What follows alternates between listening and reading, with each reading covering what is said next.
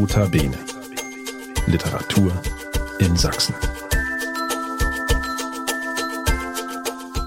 Herzlich willkommen im Literaturhaus Leipzig und herzlich willkommen zu einer Veranstaltung des Sächsischen Literaturrates.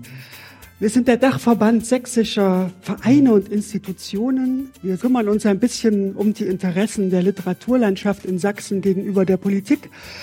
Und hin und wieder laden wir uns Autorinnen und Autorinnen ein, die im weitesten Sinne mit Sachsen zu tun haben. Mein Name ist Bettina Balchev, ich bin eine der beiden Geschäftsführerinnen des Literaturrates und unser heutiger Gast lebt zwar schon sehr lange im Süden von Thüringen, hat aber die entscheidenden Jahrzehnte seines Lebens, würde ich mal behaupten, in Sachsen verbracht. Er wurde nämlich in Dresden geboren und äh, hat in Leipzig studiert. Und wir möchten heute über ein Buch sprechen, was ganz frisch in den Buchläden liegt, im Schatten der Stürme. Noch einmal herzlich willkommen, Landolf Scherze.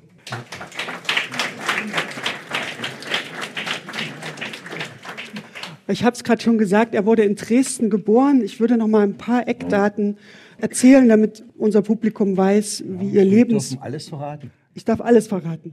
Na gut, dann verrate ich mal, dass Sie 1941 in Dresden geboren wurden und in den 60er Jahren haben Sie hier in Leipzig Journalistik studiert. Sie sind dann aber exmatrikuliert worden, weil Ihre Reportagen einigen Leuten etwas zu kritisch waren. Dann haben Sie in Suhl als Redakteur gearbeitet. Ich muss dazu sagen, man nannte es die Autonome Gebirgsrepublik. Die Autonome Gebirgsrepublik Suhl oder äh, ja, Thüringen? Autonome Gebirgsrepublik Suhl, das war der Bezirk Suhl. Das war quasi der Verbannungsort für Journalisten, die exmatrikuliert wurden. Ja, und Sie sind aber seit Jahrzehnten tatsächlich freier Journalist, Schriftsteller und Sie sind dem Reportageformat treu geblieben. Ihre Bücher handeln von Menschen, von Landschaften in aller Welt. Kuba, kann ich mich erinnern, ein Buch handelte von Kuba. In China sind Sie gewesen. Sie sagten, Mosambik sind Sie auch gewesen? Ja, dort habe ich gearbeitet, ein Jahr. Dort haben Sie gearbeitet. Und nun ein Buch über die Krim und es ist nicht das erste Buch, was im Osten Europas spielt. Sie waren auch schon zu Zeiten der Sowjetunion in Russland, in den Sowjetrepubliken.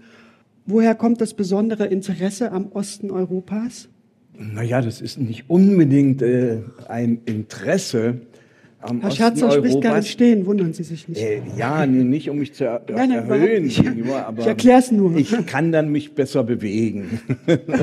Und da ich fast alles, was ich bisher gemacht habe, zu Fuß, ich bin durch viele Länder zu Fuß gegangen. Ich habe, eine, außer einmal auf dem Schiff, als ich äh, Fische geschlachtet habe vor Labrador, da konnte ich nicht so viel umherlaufen, mhm. aber seitdem laufe ich viel und gerne. Aber was Osten betrifft, ja, es ist vielleicht eine ganz einfache Wahrheit. Ich weiß nicht, wer das einem nachvollziehen kann. Herr Gott nochmal, ich äh, konnte damals zu DDR-Zeiten meistens nur nach dem Osten reisen.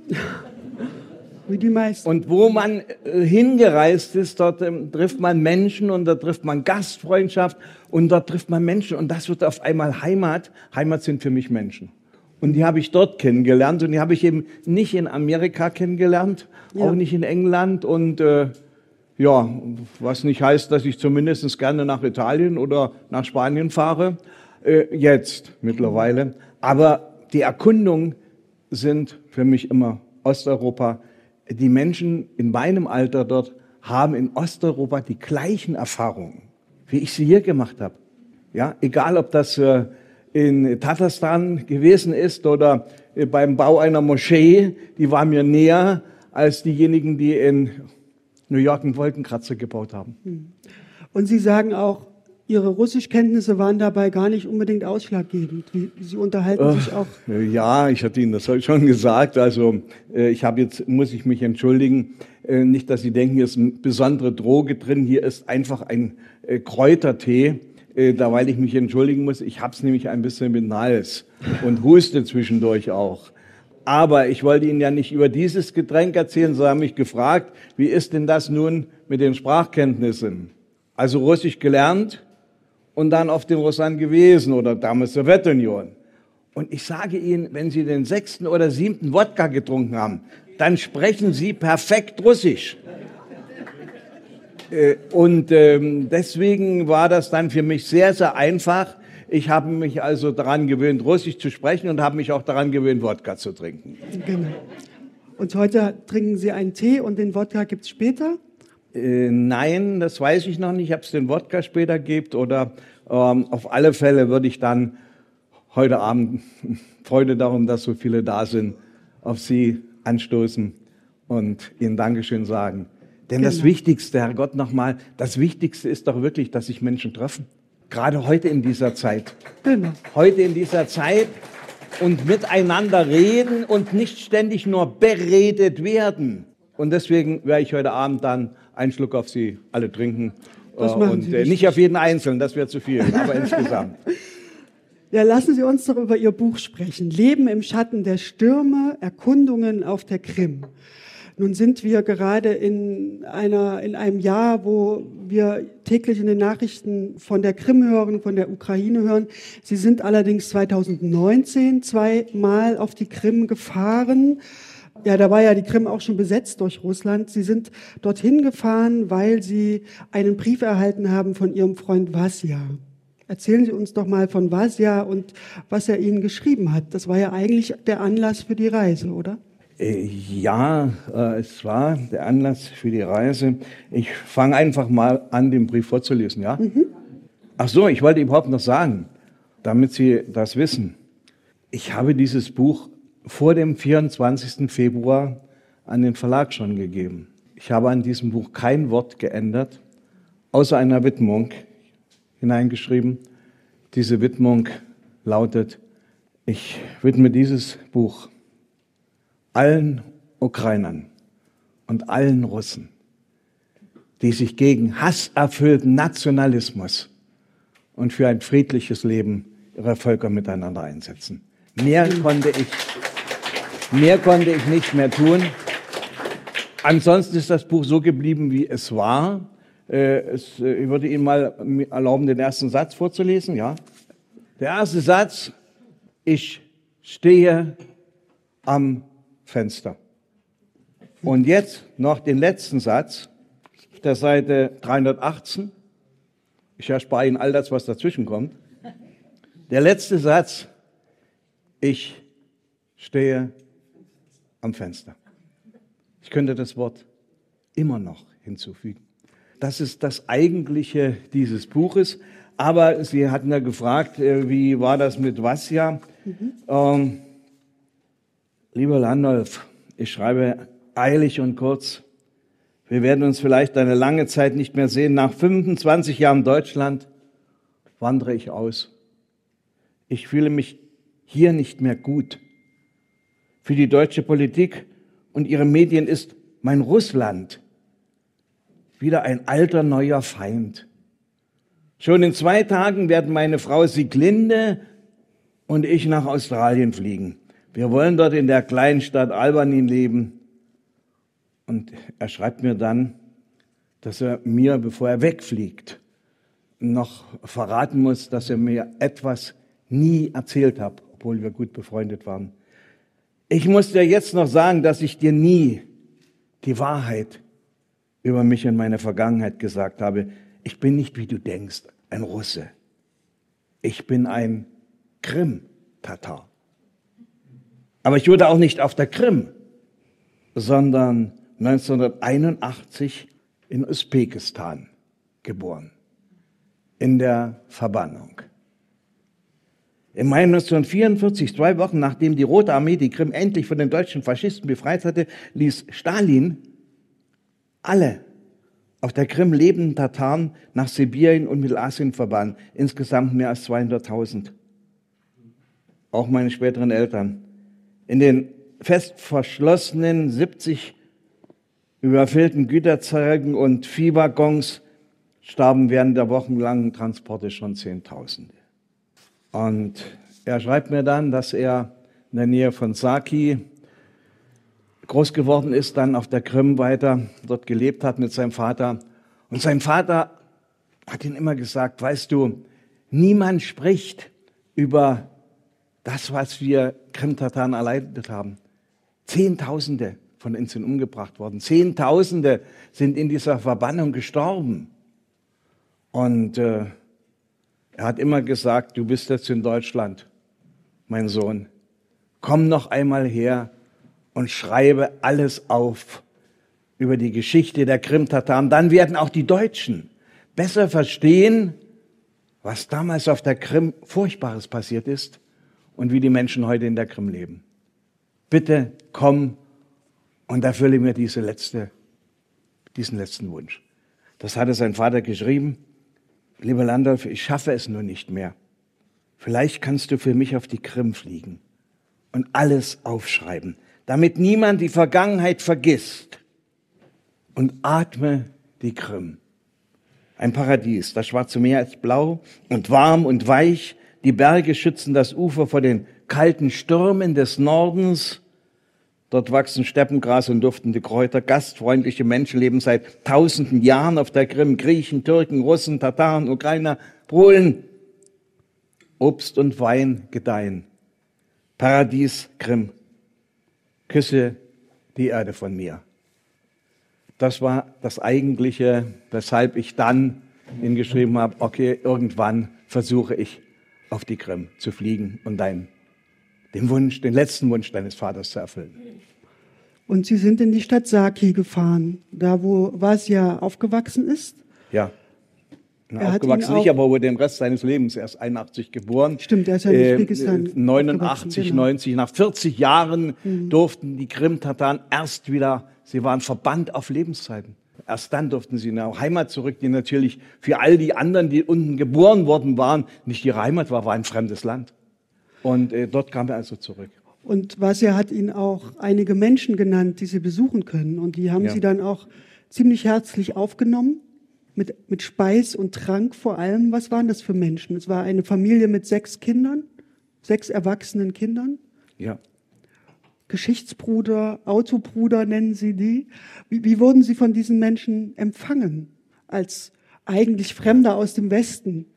Diesen Unterschied Fremder aus dem Westen oder Fremder hm. aus dem Osten, das gibt es in diesem Land nicht. Wie in vielen anderen, ich nenne es mal äh, südländischen Gegenden auch nicht. Dort ist das Allerwichtigste, was die Menschen einander zu geben haben, ist Gastfreundschaft. Ein Gast kommt und irgendwann gibt es jetzt einen schönen krimtatarischen Spruch, ähm, dass äh, der Alltag ist eine Wüste, aber der Gast ist der Regen in der Wüste. Und genau danach leben sie. Und das ist mir dort passiert, äh, in dieser Familie auch und bei vielen anderen ist mir das passiert. Aber ich stehe zum Schluss wieder am Fenster die mir verschlossen geblieben sind. Nicht, weil wir nicht zusammen gegessen und getrunken haben und wir haben auch zusammen gesprochen, aber sobald ich auf die Frage kam, wie gesagt, es war 2019, die Krim war nach der westlichen Lesart annektiert worden von Russland, nach der russischen Lesart war es beigetreten. Und wenn du dort die Menschen gefragt hast, die haben die über alles Mögliche erzählt, wunderbare Geschichten, aber so möchtest du lieber auf einer russischen Krim weiterleben oder auf der ukrainischen. Dann schwiegen sie. Und äh, ich glaube auch, das war diese Bangigkeit, sich öffentlich zu bekennen. Und noch dazu, und da kam das, was ich gerade gesagt habe, noch dazu einen westlichen, einen Menschen aus dem Westen, aus Deutschland, der alles aufschreibt. Ja? Also dort habe ich dann diese Unterschiede auch erfahren. Und es gibt äh, eine Szene in Ihrem Buch, wo jemand die Krim äh, beschreibt als ein Mädchen, das oder oder ein, ein, so, ein Mann, ja, der, ja, der die Wahl ja, hat zwischen zwei ich, Frauen. Ich, äh, das, das ist, ist glaube ich, sehr vielsagend. Ich habe so ein äh, Ritual neben vielen anderen Ritualen. Ich habe aus all den Ländern, wo ich gewesen bin, mir Rituale mitgebracht. Äh, beispielsweise eben auch die Gastfreundschaft. Wenn Sie in unser Häuschen kommen, in die zu Hause, dann werden Sie nicht weggehen, ohne dass Sie Wein getrunken und etwas gegessen haben. Also diese Gastfreundschaft ist etwas, was wir was ich mir bewahrt habe, aber es gibt vieles andere. In China beispielsweise habe ich mir bewahrt, rückwärts zu laufen. Ich laufe bei uns im Wald rückwärts. Warum? Äh, ganz einfach deswegen, weil man mir gesagt hat, das ist eine ganz wichtige Geschichte äh, deine ganzen Gelenke, alles wird plötzlich ganz anders bewegt. Und die Augen auch, die immer nur vorwärts geguckt haben, die gucken plötzlich rückwärts. Also so ein paar Rituale habe ich. Und dann eben eines der wichtigen Rituale, nicht aus einem anderen Land, aber ich habe zu DDR-Zeiten mal fast ein halbes Jahr als Stinker, als Fischschlachter auf einem Fischdampfer der DDR, so ein riesen Pott, vor Labrador Fische geschlachtet und gefangen. Und seitdem liebe ich das Meer. Nicht die stinkigen Fische, aber das Meer. Und jedes Mal, wenn ich irgendwo bin, wo ich weiß, da ist ein Meer, egal ob das das Asowsche ist oder das Mittelmeer oder der Atlantische, und ich weiß, da ist ein Ort und dahinter ist das Meer, dann muss ich als erstes zum Meer und das Meer begrüßen. Und ich habe dann auch Vasjas Bitte so erfüllt. Ganz zum Schluss erst habe ich es geschafft. Ich habe nicht die Erde geküsst, aber ich habe das Meer geküsst für ihn auf der Krim. Ja, aber es gab viele, viele vergebliche Versuche, das Meer zu finden. In Saki. Es ist durch einen scheinbar endlosen mannshohen Bretterzaun von der Stadt abgegrenzt. Ich versuche über den Zaun zu klettern, gebe es aber auf halber Höhe auf. Immerhin sehe ich aber, dass diese Absperrung nach 100 Metern endet. Doch auch dort kann ich nicht mühelos zum Meer hinuntergehen, denn auf der Uferböschung ist die Lehmerde von Bagger Ketten zur Furcht und zu Haufen geschoben. Dazwischen liegen leere Kabeltrommeln, Tanks und Bretterstapel. Vorsichtig klettere ich also zum Meer hinunter. Ziehe meine Winterschuhe und die Socken aus, krempel die Hosenbeine und die Ärmel des dicken Anoraks hoch, will, bevor ich ins Wasser laufe, zuerst über das Meer schauen, sei gegrüßt, Meer schreien sage es dann aber doch nur leise zu mir. Das war klug. Denn ein Mann in graubraun gefleckter Armeetarnjacke mit einer hohen eiförmigen Wollmütze auf dem Kopf und einem strengen, gebräunten Gesicht mit einer sehr großen Nase schnauzt mich an. Es ist streng verboten, dieses Baugelände zu betreten. Was ich hier zu suchen hätte, ich will sagen, das Meer doch ich möchte ihn nicht noch wütender machen und entschuldige mich. Ich hätte am Ende des Bretterzauns kein Verbotsschild gesehen. Er verlangt meinen Pass. Ein kleiner weißer Hund mit schwarzem Kopf rennt kläffend auf uns zu, als er mich zweimal umkreist hat und dann an mein Bein gelehnt, mit dem Schwanz wedelt, zieht der wachhabende Mann die Mundwinkel ein wenig nach oben und sieht nun freundlich aus. Er und sein Hund müssten diese kilometerlange Baustelle am Ufer bewachen. Und wer baut hier was? Putin baut ein großes Tourismus- und Erholungszentrum. Also Russland baut, sage ich. Die Russen investieren hier auf der Krim. Ja, ja, Putin gibt Saki Millionen dafür. Er stampft mit dir quer durch den Schlamm zum Eingang, an dem ich das runtergefallene Verbotsschild übersehen hatte.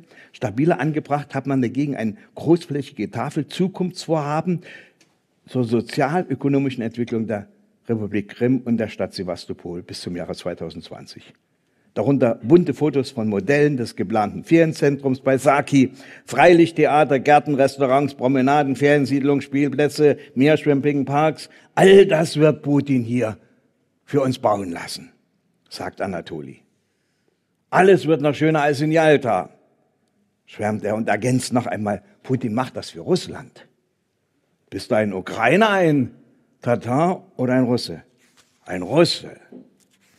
Ja, und er schwärmt dann, dass er irgendwann auf dieser Promenade spazieren gehen wird und äh, mich in einen Kaffee setze und einen Wodka trinke. Wodka ist ein gutes Stichwort für mich.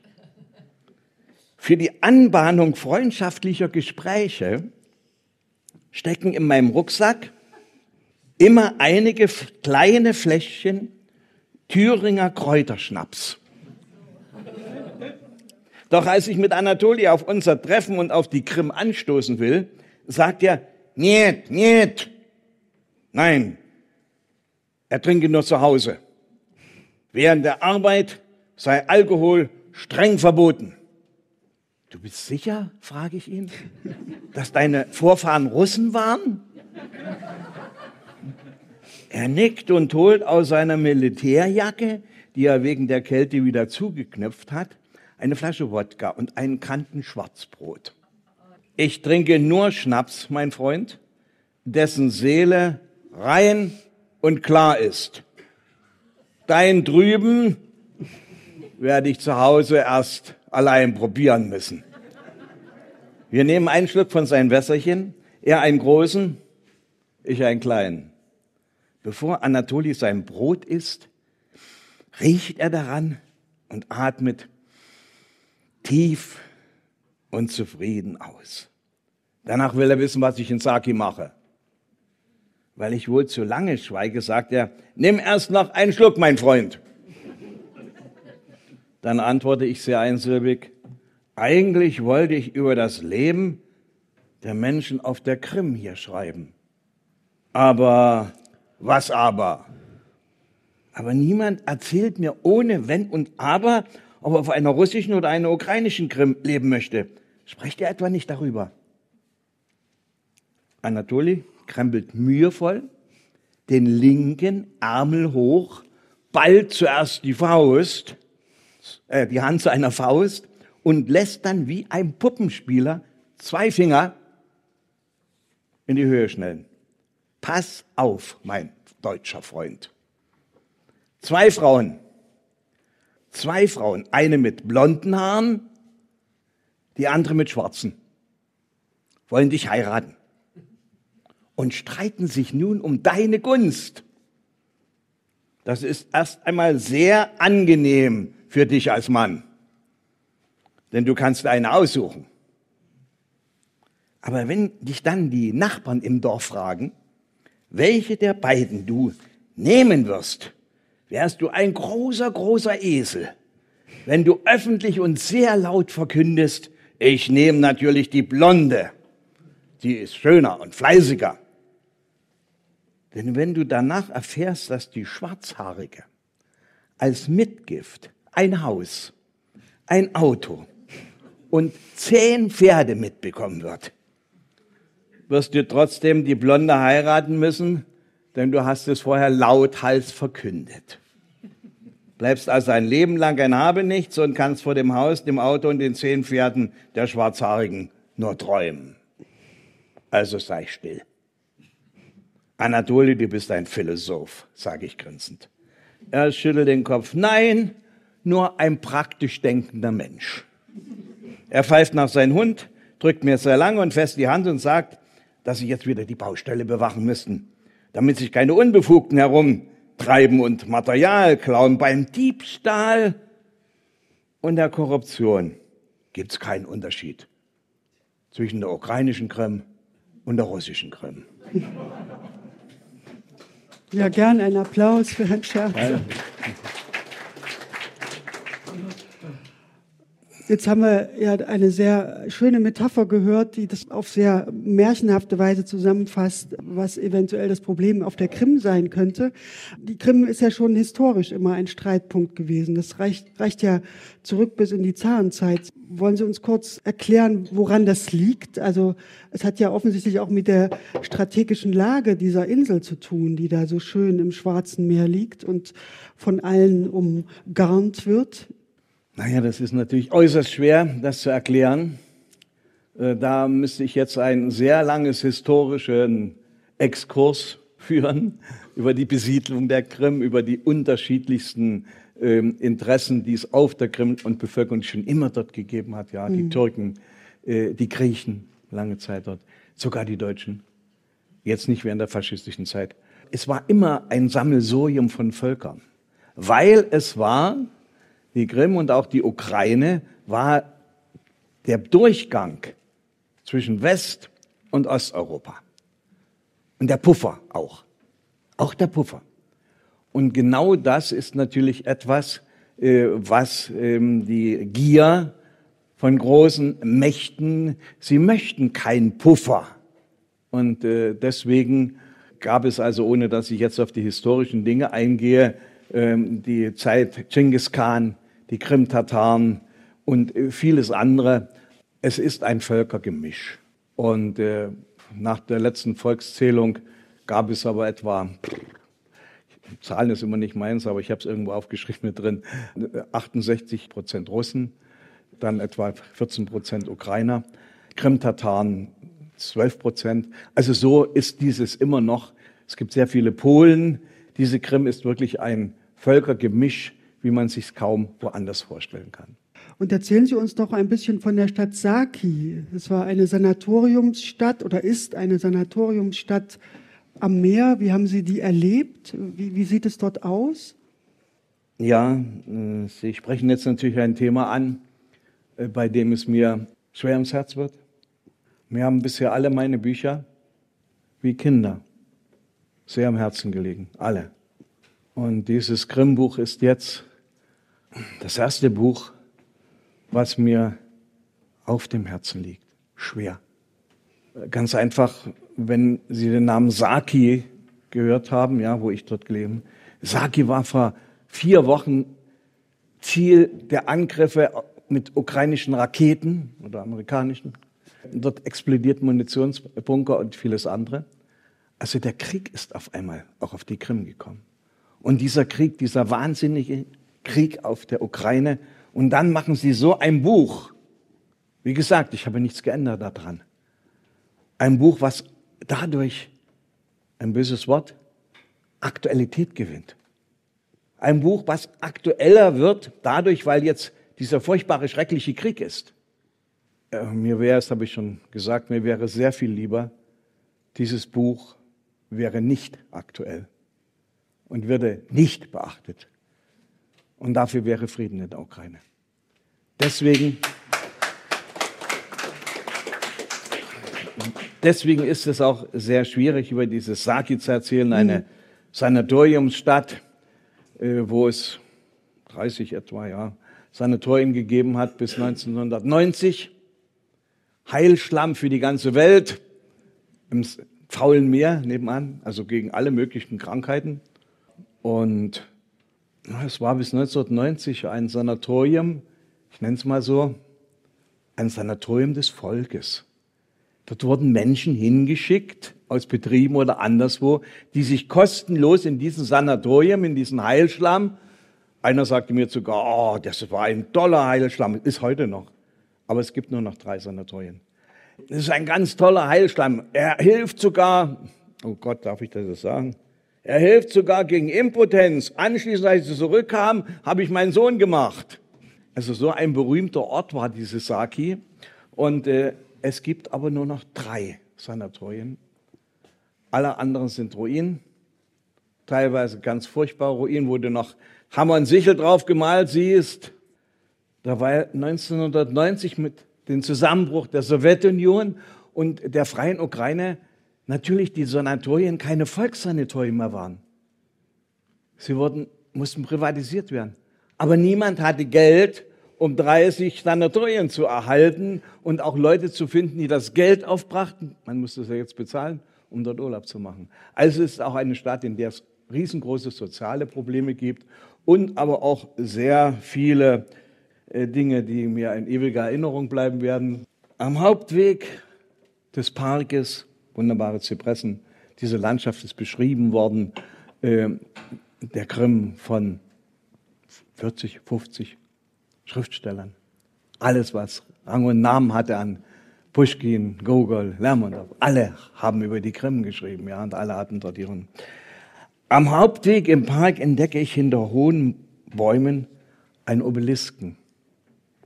Auf drei Marmortafeln sind hunderte Namen eingraviert. Davor brennt die ewige Flamme für die von den deutschen Faschisten ermordeten oder als Soldaten gefallene Einwohner der Stadt. Ich möchte näher treten, mich verneigen und schweigen. Aber vor den Marmortafeln steht eine Frau und liest die Namen. Sehr langsam, Namen für Namen so als ob sie alle Toten kennen würde. Zehn Minuten vor der rechten Tafel, dann die Namen in der Mitte. Erst als sie die drei Reihen auf der linken Tafel studiert, nähere ich mich und stelle mich neben sie. Die Frau beachtet mich nicht. Sie trägt einen bis zum Füßen reichenden grünen Mantel, die gelb aus dicker Wolle gestrickte Mütze verdecken, verdeckt Haar und Stirn.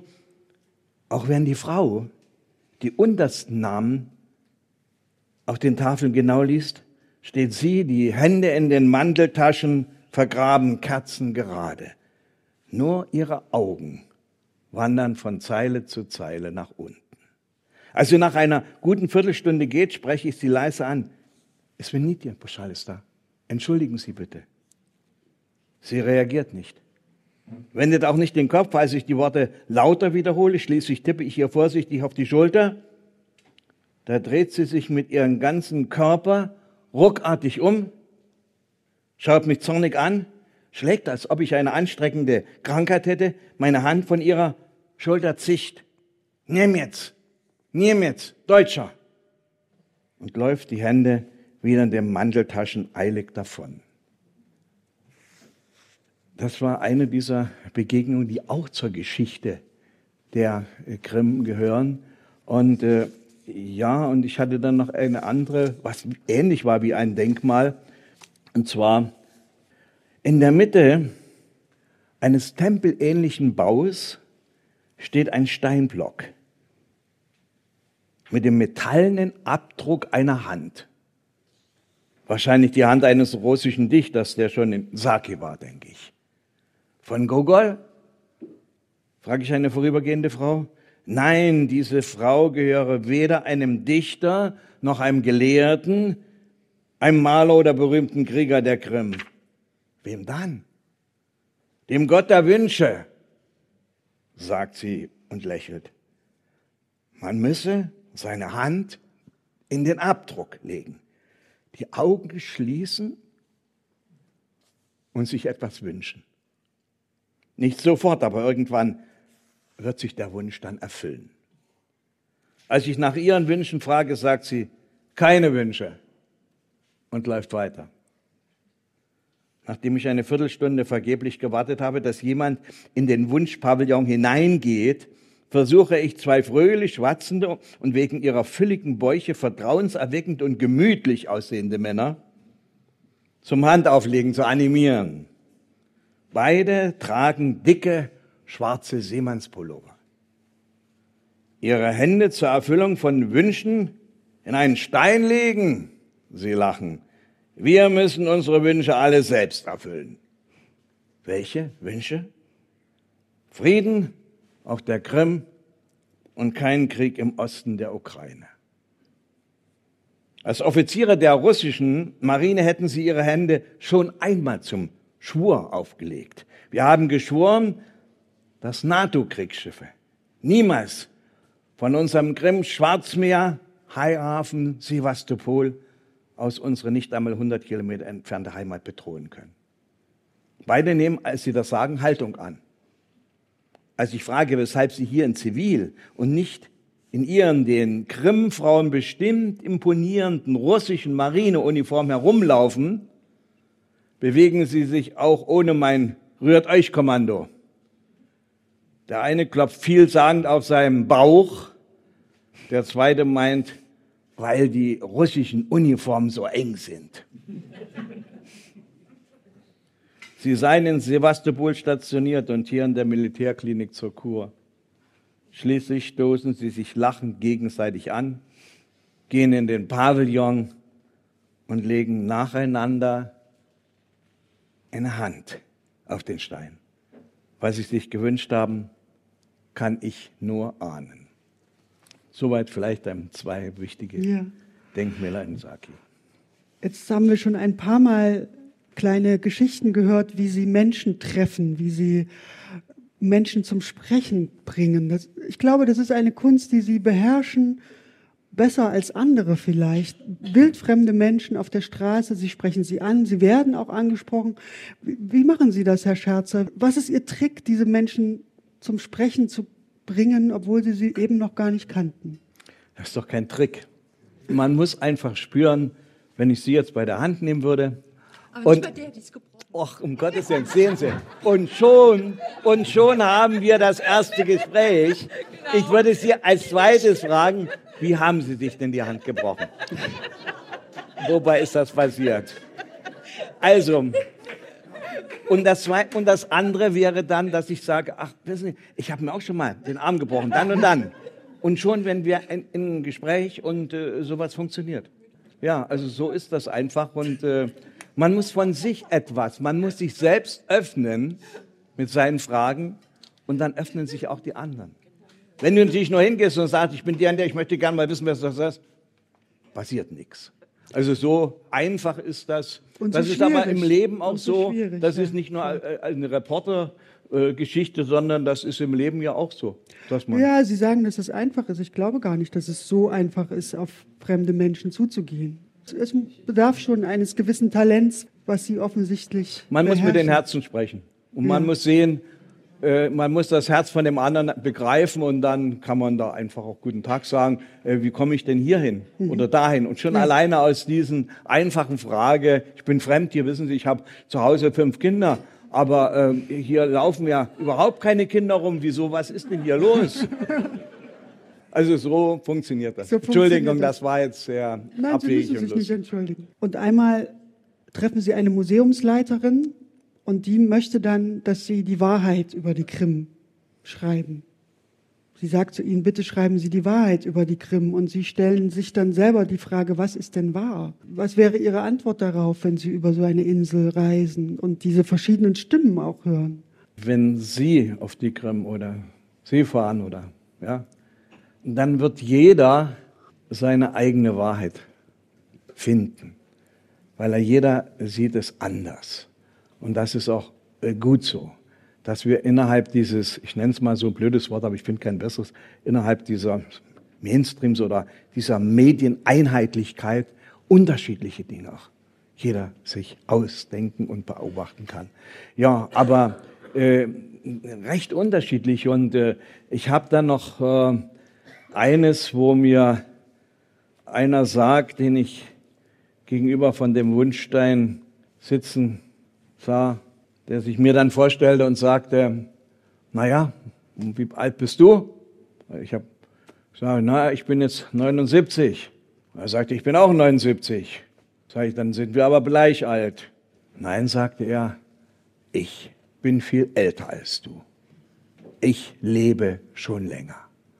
Und dann erzählte er mir sein Leben, wie er auf der Krim, um den Faschisten zu entkommen, als Kind in Höhlen gewohnt hat und vieles andere.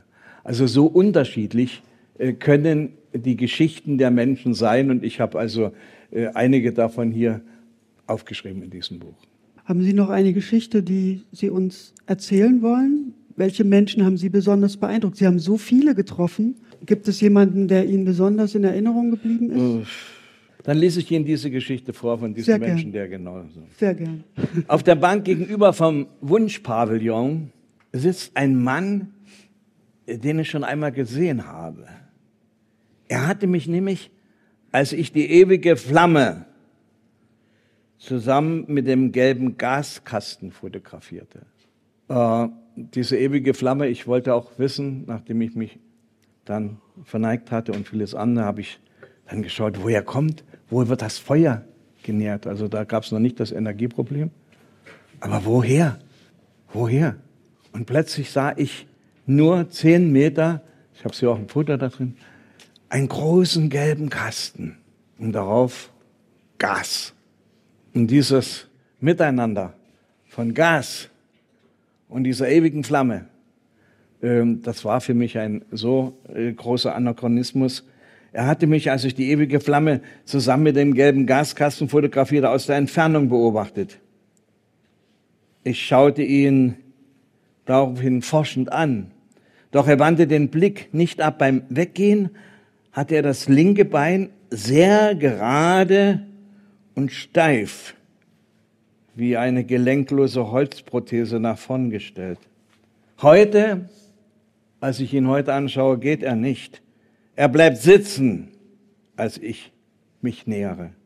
Ich bin sicher, dass ich ihn nicht verwechsle. Auch heute schnürt ein hoffentlich leerer Patronengürtel, seinen grauen Mantel um die, eng um die Taille. Seine Mütze sitzt schief wie die eines betrunkenen Soldaten und am Kragen des Mantels befindet sich eine nicht zu übersehende große rote Applikation.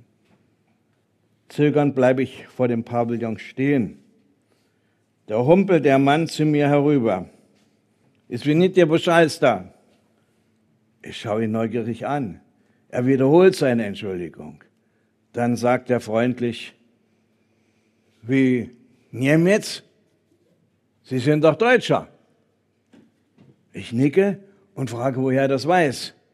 Wer würde sonst am Heldendenkmal den Kasten mit der Aufschrift Gas fotografieren? Außerdem haben Sie eine deutsche Nase. Wie sieht eine deutsche Nase aus? Dann schauen Sie doch in den Spiegel. Ich frage ihn, wie alt er ist. Und als er 77 sagt, klopfe ich ihn auf die Schulter. Dann sind wir gleich alt. Haben beide schon ein gutes Stück Leben hinter uns. Er schüttelt energisch den Kopf. Nein, ich habe länger gelebt als Sie. Und fragt, ob ich mich noch an den Krieg erinnern kann. Ich erzähle ihm, dass 1945 die sowjetischen Soldaten mit ihren kleinen, struppigen Pferden durch unser Dorf gezogen sind, dass ich zuvor meinem Großvater geholfen hatte, sein vergoldetes Besteck im Garten zu vergraben und dass ich mit Mutter und den Großeltern, wenn die Sirene bei Fliegeralarm heulte, in den Keller musste dass sich nach dem Alarm oft von den Fliegern abgeworfene Markierungssilberfäden auf der Straße gefunden hatten. Und das, als Dresden bombardiert wurde, in unserem 20 Kilometer entfernten Dorf verkohlte Papier wie schwarze Vögel umherflog.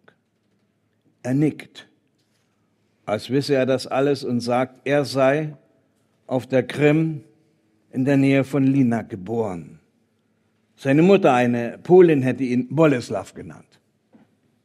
Aufgewachsen sei er in den Bergen der Krim, doch nicht in einem Haus, wissen Sie, sondern in einer Höhle.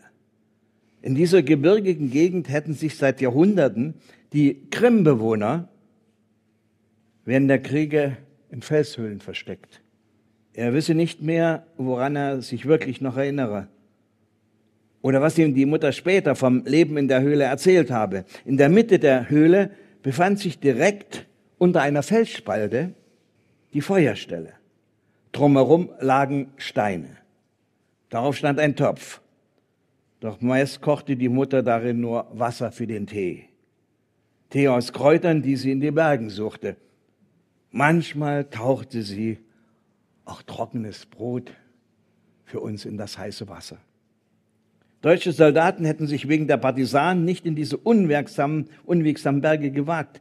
Nur im Nachbardorf sah die Mutter einmal Frauen und alte Männer erschossen am Dorfrand liegen. Als ich Boleslav bitte, mir von seinem späteren Leben zu erzählen, nimmt er, als könne er darüber nur barhäuptig sprechen, die Mütze vom Kopf und zerknüllt sie nervös in der Hand. Er spricht schnell und abgehackt. Auch nach dem Krieg, als er zu Ende war, blieben wir in der Höhle. Die Mutter sagte, wenn wir hier weggehen, wird der Vater, wenn er zurückkommt, uns nicht finden können. Er kam nicht. Soldaten brachten ihn auf einer Tragbare. Ein Bein fehlte ihm. Wir erhielten eine Wohnung in etwa 30 Kilometer entfernten Sevastopol. Zwei Zimmer in einem dreistöckigen Haus. Neben uns lebte eine Frau aus Kertsch. In Kertsch wären tausende Menschen in den Felshöhlen jämmerlich umgekommen. Haben Sie davon gehört? Nein, sage ich. Dann sollten Sie auch diese Geschichte in Ihrem Notizbuch schreiben. Partisanen, Soldaten und viele geflüchtete Einwohner aus Kertsch hatten sich in den kilometerlangen, nicht einsehbaren Felsgängen der Steinbrüche versteckt.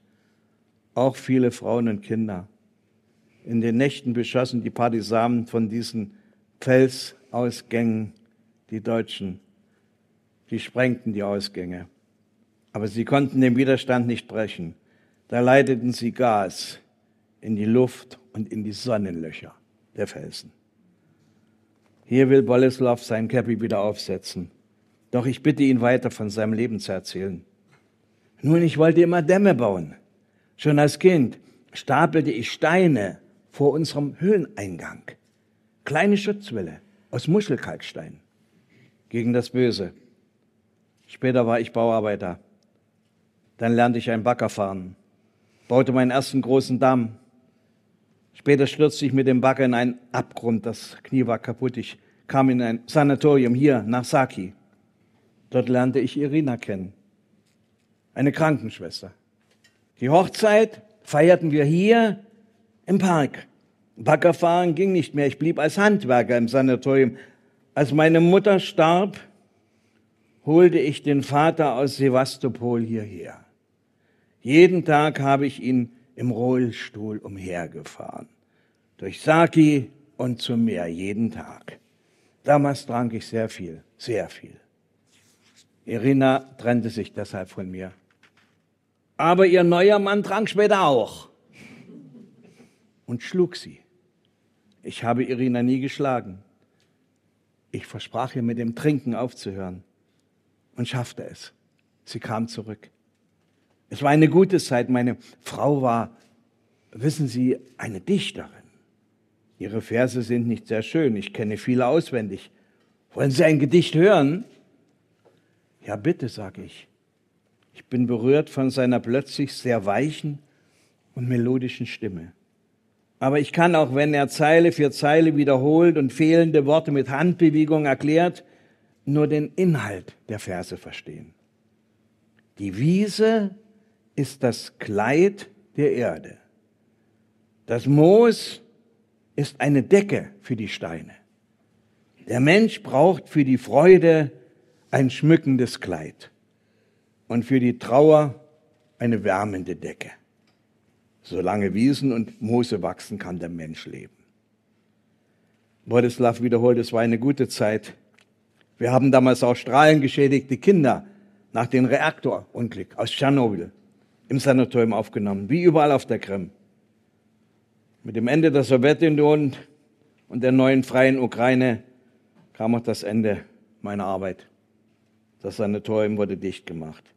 Er setzt seine Mütze nun sehr gerade auf. Als er aufstehen will, frage ich, und danach, als Sie ohne Arbeit waren, habe ich kleine Kraniche aus Stein herausgeschnitten. Ich wusste, dass in Hiroshima Papierkraniche für die Toten gefaltet werden. Kraniche, die man im Fluss schwimmen lässt. Ich habe die Krimsteine hauchdünn geschliffen. In unserem salzigen, faulen Meer sind sie nicht untergegangen. Vor vier Jahren ist meine Frau gestorben. Seitdem kaufe ich wieder Wodka. Er entschuldigt sich, dass er heute keine Zeit mehr hat. Ich muss Mustafa, einen schon 91-jährigen Mann, ein Tatan, zur Versammlung der Rollstuhl-Invaliden fahren. Mehr als 20 treffen sich dort. Sie reden miteinander, jede Woche einmal. Mustafa ist ein Krimtatar, frage ich. Ja, er war an der Verbannung. Und hat er Ihnen davon erzählt? Er war damals 17. Seine Mutter erzählt, er ist schon auf dem Transport umgekommen. Weil der Zug stundenlang nicht anhielt, hatte sie aus Schamgefühl ihr Wasser angehalten, bis ihr die Blase geplatzt ist. Seitdem, sagt mir Mustafa, seit dem Kreise der Seelenvogel der Toten, für ewig über dem Acker, in dem sie beim nächsten Halt mit vielen anderen Leichen verscharrt worden ist.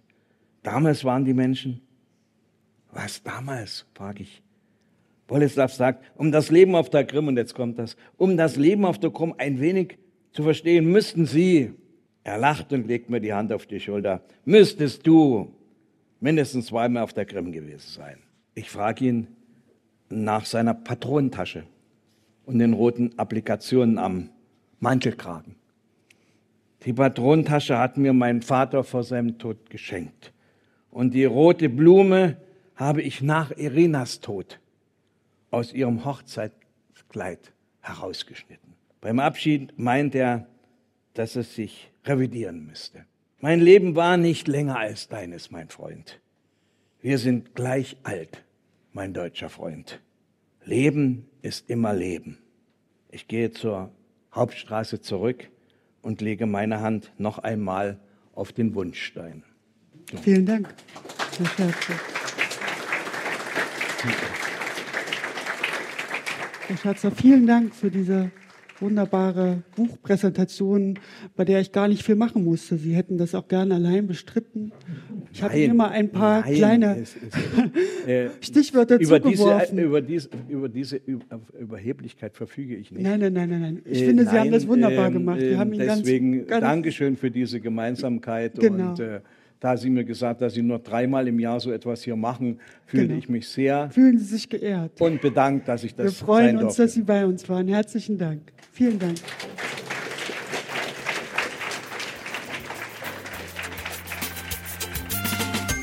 Nota Bene. Literatur in Sachsen.